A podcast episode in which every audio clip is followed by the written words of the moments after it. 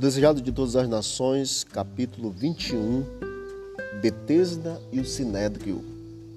Ora, em Jerusalém, próximo às portas das ovelhas, havia um tanque chamado em hebraico Betesda, o qual tem cinco pavimentos, e neste jazia uma grande multidão de enfermos, cegos, mancos e paralíticos esperando o movimento das águas. Esse capítulo de, de, do livro Desejado de Todas as Nações está baseado em João capítulo 5, onde conta a cura que Cristo realizou no homem paralítico que estava ali há 38 anos. Em certo tempo, as águas desse tanque elas eram agitadas e acreditava-se comumente que isso era o resultado de um poder sobrenatural e que aquele que primeiro descesse a elas, depois de haverem sido movidas, ficaria curado de qualquer enfermidade que tivesse. Centenas de sofredores estavam ali, uma grande multidão estava ali próximo àquele tanque. Havia, haviam se, sido construído uma, um abrigo para que eles pudessem passar a noite, o frio e o calor do dia ali. Alguns havia que passavam a noite nesses alpendres, arrastando-se para a beira do tanque dia a dia, numa vã esperança de serem curados. Jesus chega ali e em meditação, em silêncio e oração, ao tanque, ele viu os miseráveis sofredores à espreita daquilo que julgavam sua única oportunidade de cura. Jesus ansiou curá-los, mas era sábado e multidões se dirigiam ao templo para o culto, e ele sabia que esse ato de cura havia de despertar por tal modo o preconceito dos judeus que lhe interromperiam a obra.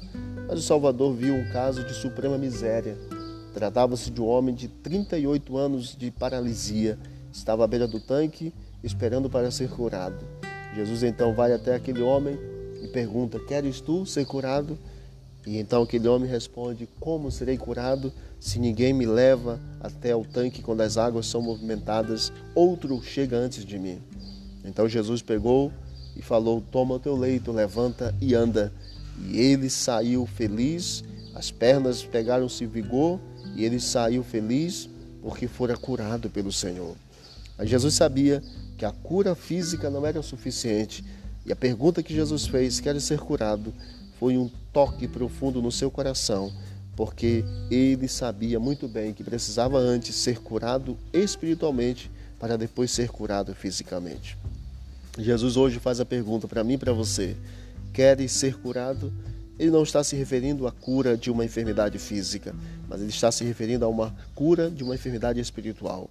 Você sabe, nós sabemos que todos nós, pelo poder de Deus, sejamos curados espiritualmente para podermos ser curados fisicamente.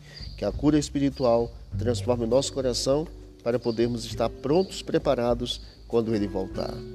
Ore, coloque a sua vida nas mãos de Deus e diga ao Senhor a cura que você necessita. Peça a Deus e Ele vai lhe abençoar. Disse Jesus: Examinai as Escrituras, porque julgaste ter nela a vida eterna, e são elas mesmas que testificam de mim.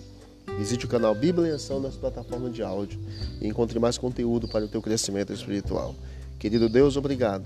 Continue conosco e cura-nos, ó Pai, espiritualmente, em nome de Jesus. Amém. Forte abraço, vamos que vamos para o alto e avante.